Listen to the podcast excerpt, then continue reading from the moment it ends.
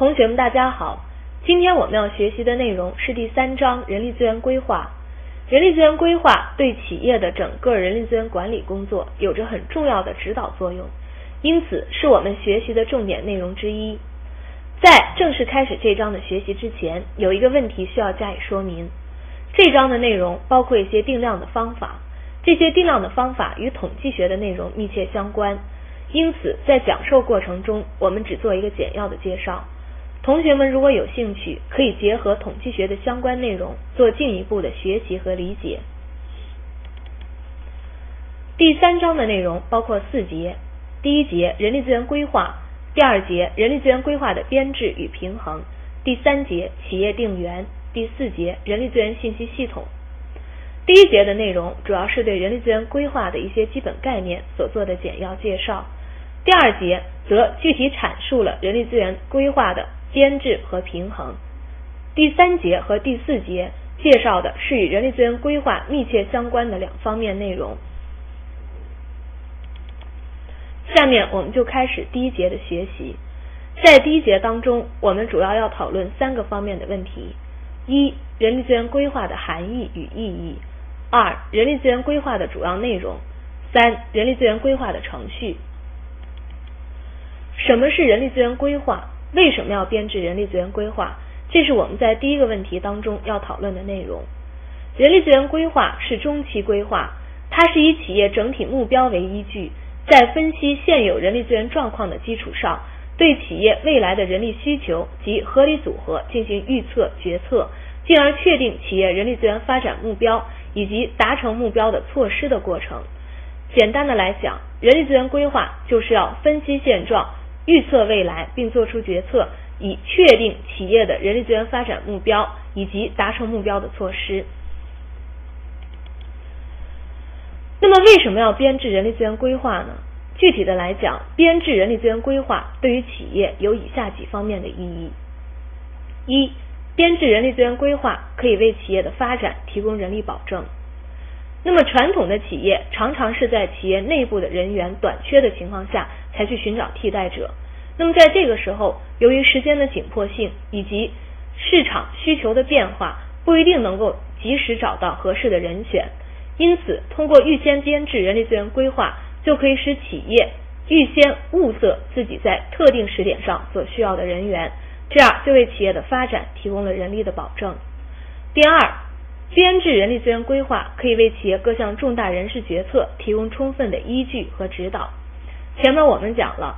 人力资源规划是要分析现状，预测未来企业的人力需求以及组合状况。因此，这种预测可以在企业制定各项重大人事决策的时候起到依据和指导的作用。比如说，对于晋升的决策、培训的决策等等，都可以以人力资源规划作为一个客观的依据。第三，编制人力资源规划对满足员工的需求和调动员工的积极性与创造性有着巨大的作用。企业员工在企业当中希望有个人的发展空间，那么通过人力资源的规划，通过人力资源规划的编制，员工可以看到自己将来的晋升方向，自己将来的发展空间，这样就为员工的努力以及员工积极性的发挥提供了一个很重要的促进作用。那么，编制人力资源规划的目标是什么呢？通常来讲，人力资源规划编制的目标是要确保企业在适当的时间和不同的职位上得到适当的人选。那么，这种人选呢，包括数量、质量、层次以及结构方面的适应性。也就是说，要保证企业在需要人才的时候，在不同的职位需要人才的时候，得到一定数量的、符合一定质量的。符合一定层次和结构要求的人员，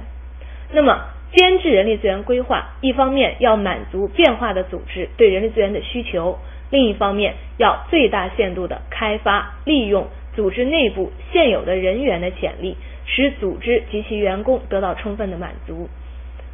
也就是说，人力资源规划的目标，一方面要满足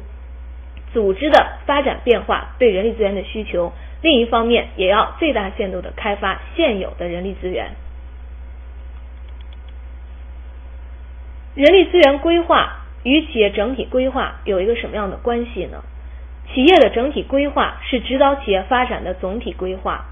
而企业的各个职能规划呢，是以整体规划为依据来编制的。比如说销售方面的规划、生产规划、财务规划等等，其中当然也包括技术规划和人力资源规划。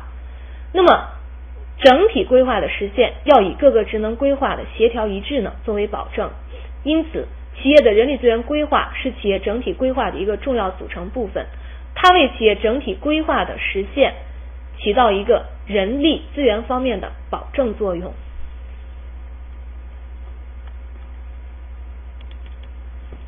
我们要讨论的第二个问题是人力资源规划的主要内容。企业的人力资源规划通常包括两个层次。一、企业人力资源总体规划；二、企业人力资源的业务计划。人力资源的总体规划主要是对规划期内的人力资源管理的总目标、总政策以及实施步骤和总预算所做的安排。那么，这种总体规划对业务计划具有指导性，也就是说，它是编制业务规划业编制业务计划的一个根本的依据。人力资源规划的第二个层次是企业的人力资源业务计划。那么这种业务计划呢，包括人员补充计划、分配计划、提升计划、教育培训计划、工资计划、保险福利计划、劳动关系计划、退休计划等等。那么我们也看到，它是企业总体规划的展开和细化，它是企业人力资源总体规划的具体化。那么，编制人力资源规划要遵守一定的程序。这种这个程序呢，具体是这样的：首先要收集信息，也就是说，要调查、收集和整理涉及企业总体发展战略和经营环境的各种信息，比如说市场的发展状况、人才市场的发育程度、国家在人才、国家对于人员流动的各方面政策等等。这些信息的收集是为下一步的工作打下基础。第二，要分析现状，也就是说，要搞清楚现有的人力资源的状况，这是制定人力资源规划的一个基础。那么，这种现状包括企业现有的人力人力资源的数量、质量和结构等等。在数在进行信息的调查收集以及做出现状分析以后，就要进行供求预测。这个主要是指在分析人力资源供给和需求影响因素的基础上，采取各种方法来对企业未来的人力资源供求进行预测。那么这个步骤是人力资源规划中的一个关键，也是人力资源规划当中的一个难点。在进行了供求预测以后，我们就可以进行第四步制定规划和计划，这是制定人力资源总体规划和各项业务计划的具体过程。那么制定了各项规划和具体计划以后，我们也不能就此就觉得人力资源规划的制定工作完成了。除了这个以外，我们还要设置监督和控制机制。人力资源规划执行过程中的监督和控制机制，主要是为了及时发现人力资源规划在执行当中出现的问题，加以纠正，以保证人力资源规划的实现。除了设置监督和控制机制以外，还要设置评估和调整系统。也就是说，设置人力资源规划的评估和调整系统，保证人力资源规划的合理性和科学性。那么，对于人力资源规划不合理、不科学的地方呢，及时加以修正，以使以使人力资源规划的作用得到充分的发挥。